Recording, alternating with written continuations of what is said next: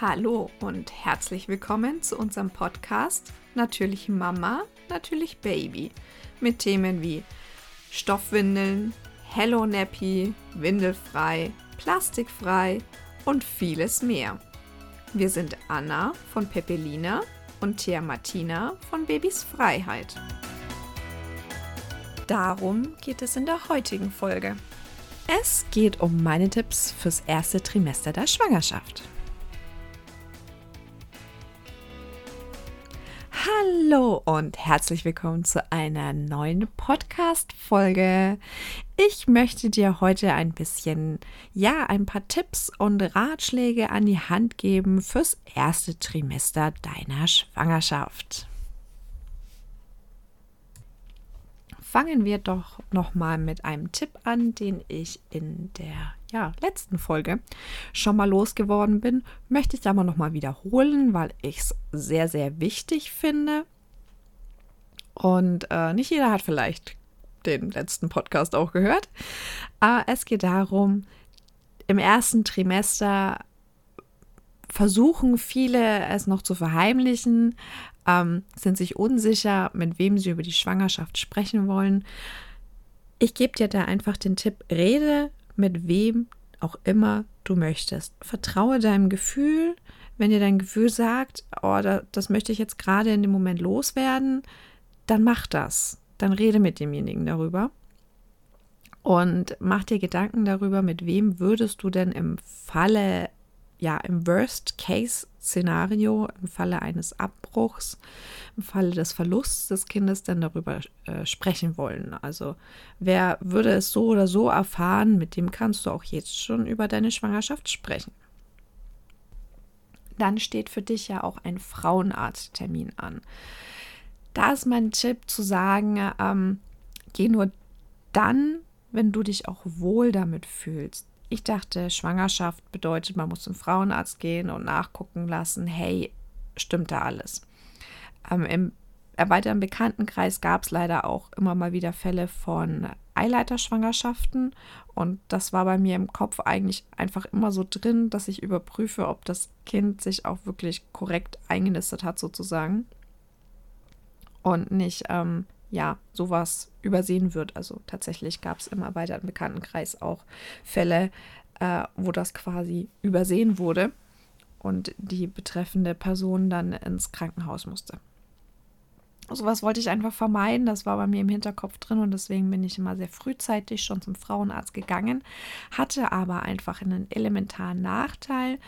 Ähm, tatsächlich nochmal der Verunsicherung, denn ähm, beim zweiten Kind war es jetzt dann auch so, ich war zu früh beim Frauenarzt. Irgendwie, hm, mein Zyklus wäre wohl länger gewesen oder so, keine Ahnung. Also jedenfalls hat das grundsätzlich nicht so richtig gepasst mit den Schwangerschaftswochen. Ich wurde auch später nochmal neu datiert, ähm, weil das alles so nicht hingehauen hat mit dem Tag der letzten Periode rechnet man ja da und das hat alles so nicht hingehauen und die ersten Male war da nichts. Also mein, mein Schwangerschaftstest zu Hause war positiv.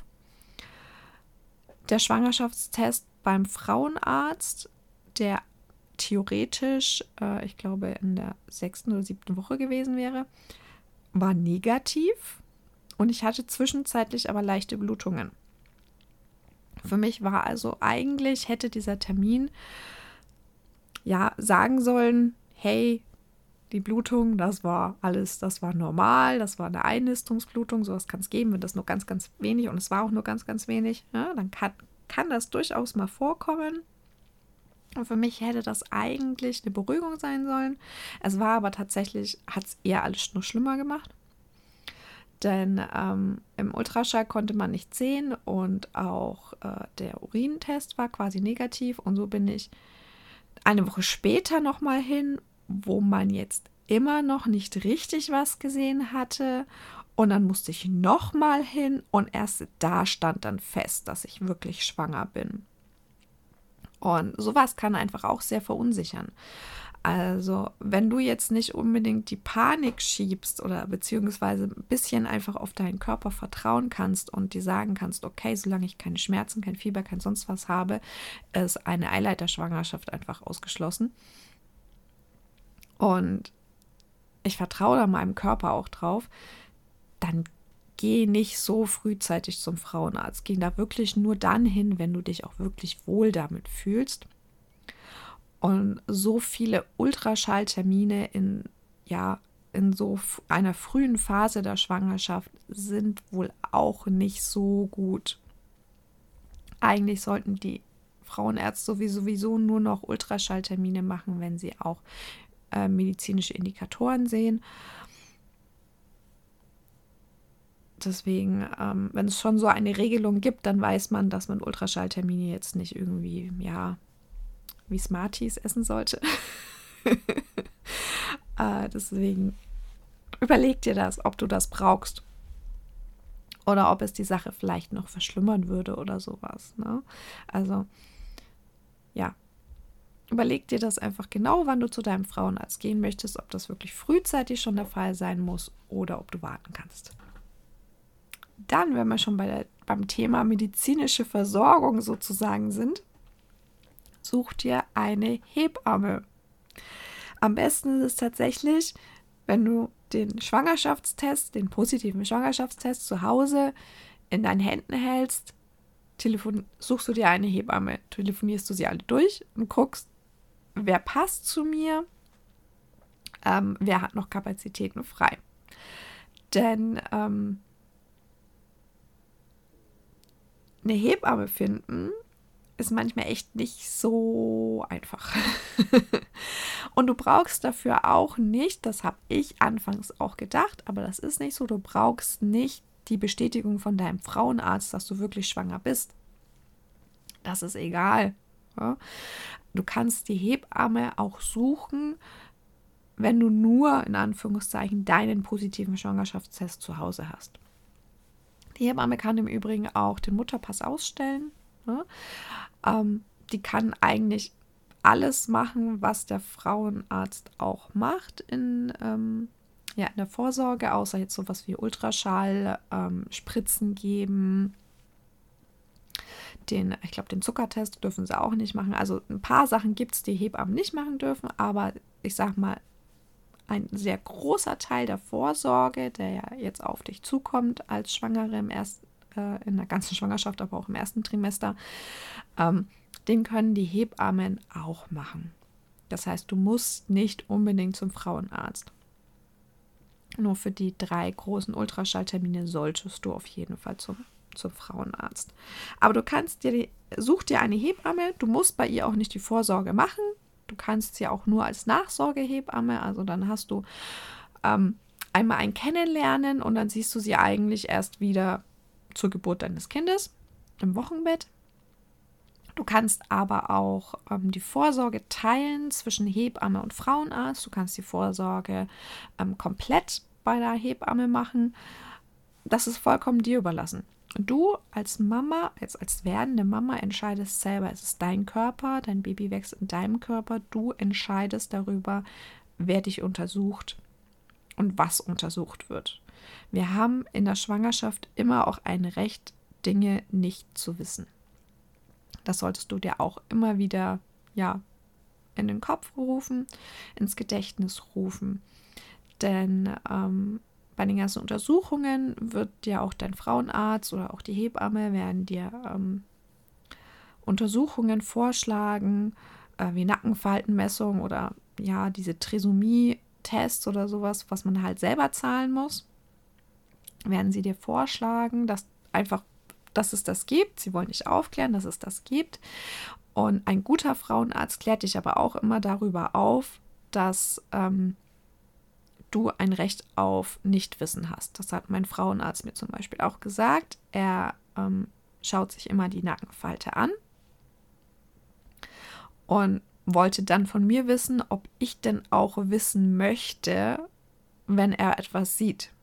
Dann habe ich gesagt, wenn er sich das schon anschaut, möchte ich das bitte auch wissen, weil ich das komisch fände, wenn er mich in dem, in dem Moment des Ultraschalls quasi Ne, wenn er was sieht und es mir verheimlicht, das fände ich komisch. Ich persönlich habe mich aber einfach gegen weitere Tests entschieden. Also das, ähm, die Nackenfaltenmessung war meines Erachtens okay. Wenn das mein Frauenarzt machen möchte, dann soll er das tun. Das war für mich in Ordnung. Ähm, er hätte das auch natürlich nicht gemacht, wenn ich gesagt hätte, ich möchte das nicht. Ne? Dann hätte er darauf verzichtet, aber die haben wir gemacht, ähm, weil mein Frauenarzt einfach ja das für wichtig erachtet. Und ich gesagt habe, okay, dann machen wir das. Und das Ergebnis wollte ich auch wissen, obwohl es tatsächlich nichts geändert hätte. Also ich, ja, ich wollte, ich wollte das tatsächlich einfach wissen, weil ich das komisch finde, wenn mein Frauenarzt mich belügt, sozusagen in dem Moment. Ähm, genau, aber so krass will ich jetzt eigentlich gar nicht auf dieses Thema eingehen. Also es gibt ein Recht auf Nichtwissen und das solltest du einfach wissen, dass du auch ein Recht auf Nichtwissen hast. Ja? Genau. Also ich habe dir jetzt schon gesagt, ähm, Frauenarzt dann, wenn du dich wohl damit fühlst, Hebamme aber unbedingt gleich suchen. Die sind wirklich sehr, sehr schnell weg. Und es ist aber essentiell wichtig, finde ich persönlich, im Wochenbett eine Hebamme zu haben, die dich besucht und dir sagt, ähm, geht es dir gut, also nach dir guckt, ne, eventuelle Geburtsverletzungen überprüft, entwickelt sich da alles gut, verheilt das gut und aber auch nach dem Kind guckt, ja, um zu gucken, entwickelt sich das richtig. Die, die wiegt einfach das Kind öfter. Und ich finde es persönlich wesentlich angenehmer, wenn die Hebamme zu mir nach Hause kommt, als dass ich jetzt fürs Wiegen extra zum Kinderarzt fahren muss. Äh, ich finde, also ich persönlich hätte nicht auf eine Hebamme verzichten wollen. Es gibt aber auch Frauen, die absichtlich auf eine Hebamme verzichten. Vielleicht kriege ich da dann irgendwie mal noch ja einen einen, einen Interviewpartner, der ähm, absichtlich keine Hebamme hatte und kann mir da nochmal Beweggründe und ähm, ja, was erzählen hier im Podcast. Das wäre ganz cool. Also solltest du den Podcast hören als äh, Mami äh, und du hast dich damals gegen eine Hebamme entschieden, melde dich gerne. Genau, ähm, dann gibt es noch das Thema Geburtshaus. So, äh, ich weiß, das ist sehr schwierig, sich jetzt im ersten Trimester schon damit zu beschäftigen, wo möchte ich gebären. Aber für manche Frauen steht es einfach schon fest, ich will nicht ins Krankenhaus oder ich will unbedingt ins Krankenhaus. Ne? Ähm, für manche Frauen steht sowas schon sehr frühzeitig fest. Und auch wenn es für dich jetzt vielleicht noch nicht feststeht, beschäftige dich am besten schon mal mit dem Thema, denn auch die Geburtshäuser sind sehr, sehr schnell voll. Also die sind auch sehr glücklich, wenn man sie schon sehr frühzeitig in der, ähm, in der Schwangerschaft schon kontaktiert, weil wie gesagt, die sind einfach auch sehr schnell voll. Also zumindest bei uns in der Region und ich kann mir vorstellen, dass das auch in anderen Regionen der Fall ist, da es Geburtshäuser jetzt auch nicht unbedingt wie Sand am Meer gibt. Du kannst ja auch überlegen, mh, hm, dir eine Dula zu holen. Was ist eine Dula? Eine Dula ist eine nicht medizinische Begleitperson, die dich während der Geburt begleitet. Äh, je nachdem, was die Dula noch so für Leistungen sozusagen hat, in Anführungszeichen, ist eventuell auch Mütterpflegerin oder sowas, begleitet dich vielleicht auch in der Schwangerschaft, begleitet dich im Wochenbett. Ähm, manche haben, wie gesagt, auch eine Ausbildung als Mütterpflegerin oder sowas. Manche sind einfach bereit, dann ähm, Wochenbett auch wirklich zu unterstützen, auf größere Geschwisterkinder aufzupassen, äh, im Haushalt ein bisschen mitzuhelfen oder sowas. Aber in erster Linie ist eine Dula eine nichtmedizinische Begleitperson für die Geburt, die einfach dir nochmal zur Seite steht und die ja dann auch schon erfahren ist. Also rückblickend betrachtet hätte ich bei meiner ersten Geburt sehr gerne eine Dula dabei gehabt. Jetzt bei der zweiten Geburt habe ich mich dagegen entschieden, einfach aufgrund der Corona-Situation. Also es war ja schon gar nicht klar, ob mein Mann überhaupt mit rein darf, geschweige denn noch eine andere Person. Ähm, ich habe mich damit jetzt auch gar nicht beschäftigt, wie Doulas jetzt äh, unter Corona überhaupt arbeiten. Aber ja, ich hatte mich da jetzt dann nicht weiter damit beschäftigt. Aber wie gesagt, in der ersten, äh, rückblickend betrachtet, hätte ich bei der ersten Geburt gerne einfach eine Doula dabei gehabt, die einfach auch nochmal Wissen gehabt hätte und mich hätte unterstützen können in dem, was ich wollte. Also in, bei der ersten Geburt wurden einfach Dinge so gehandhabt, dass sie ja nicht gut für mich waren. Also sie wurden gegen meinen Willen so gehandhabt. Und da wäre, glaube ich, eine Dula sehr hilfreich gewesen, die vielleicht einfach nochmal vermitteln hätte können zwischen dem medizinischen Personal und mir. Ja? Mein Mann war da einfach auch die falsche Person, weil er war ja auch noch nie bei einer Geburt dabei. Er wusste auch nicht, was da jetzt Sache ist. Ne? Und vielleicht war es in, dem, in diesem Moment wirklich unbedingt notwendig, das so zur Hand haben, aber dann hätte mir das, äh, dann hätte ich einfach nochmal eine andere Person gehabt, die mir das gesagt hätte, nicht einfach nur eine Ärztin, die das äh, sehr rabiat getan hat. Genau, deswegen eine Dula kann da auch einfach sehr, sehr hilfreich sein. Ähm, auch vielleicht, wenn dein Partner oder deine Partnerin gar nicht mit dabei sein kann, nicht mit dabei sein möchte oder du vielleicht auch wirklich alleine bist. Ähm, solche, in solchen Situationen ist eine Dula wirklich Gold wert. Also gibt wirklich ganz, ganz nette Personen, ähm, die das machen. Ich bin sehr froh, dass es diesen Beruf mittlerweile auch gibt. Und ja, beziehungsweise was heißt mittlerweile, eigentlich gibt es Doulas schon sehr lange.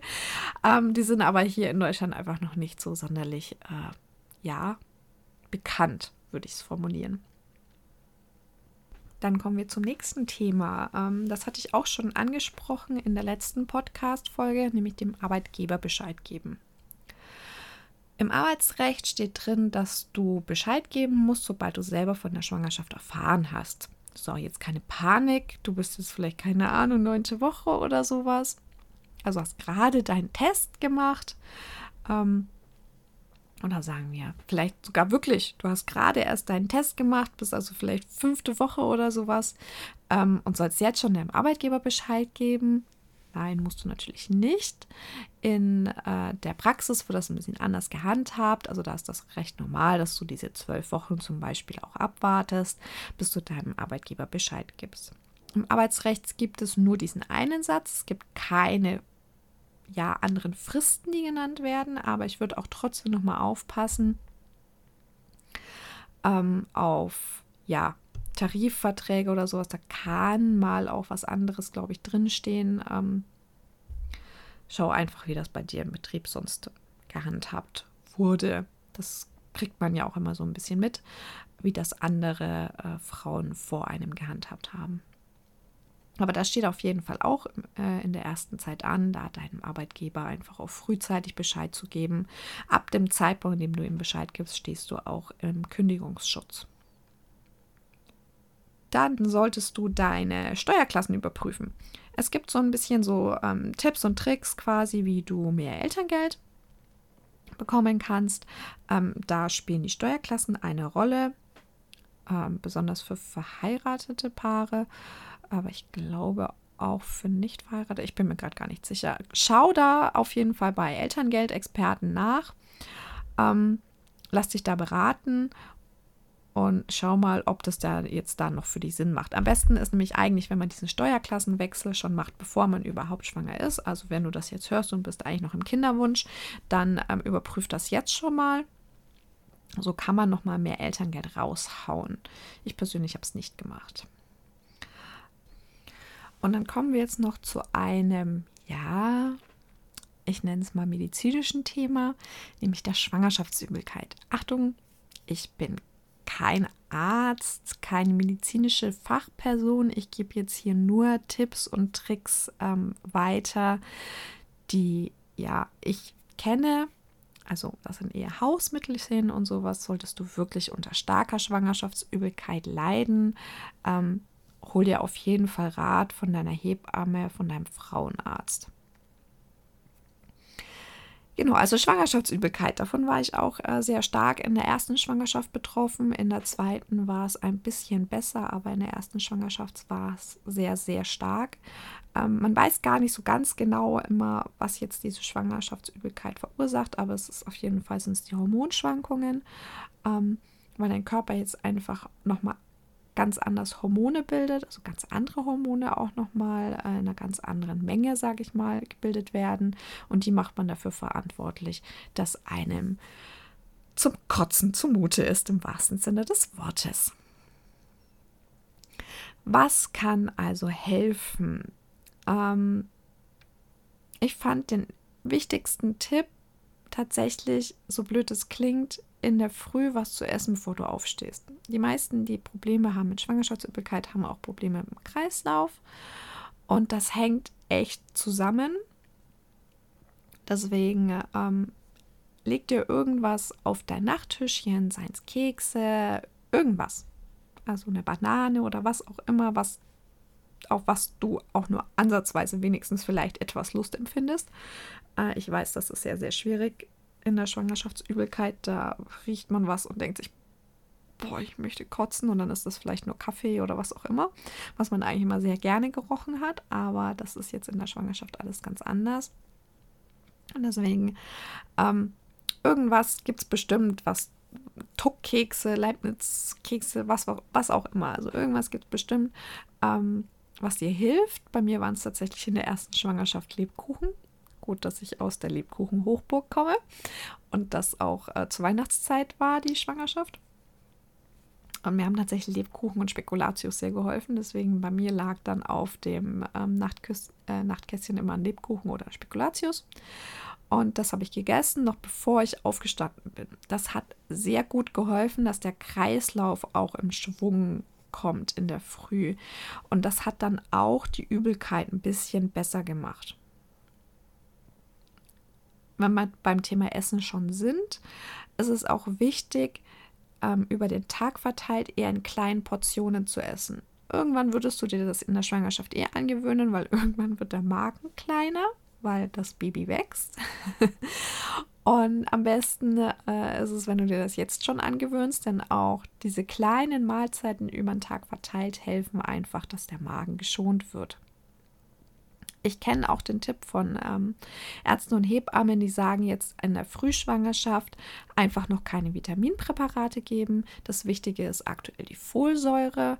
Du kannst hier einfach nur ein Präparat nehmen, quasi, das die Folsäure auch enthält oder auch den, dein, übers Blut mal abnehmen lassen, wie der Spiegel eigentlich so ist, ob du überhaupt was nehmen musst sozusagen.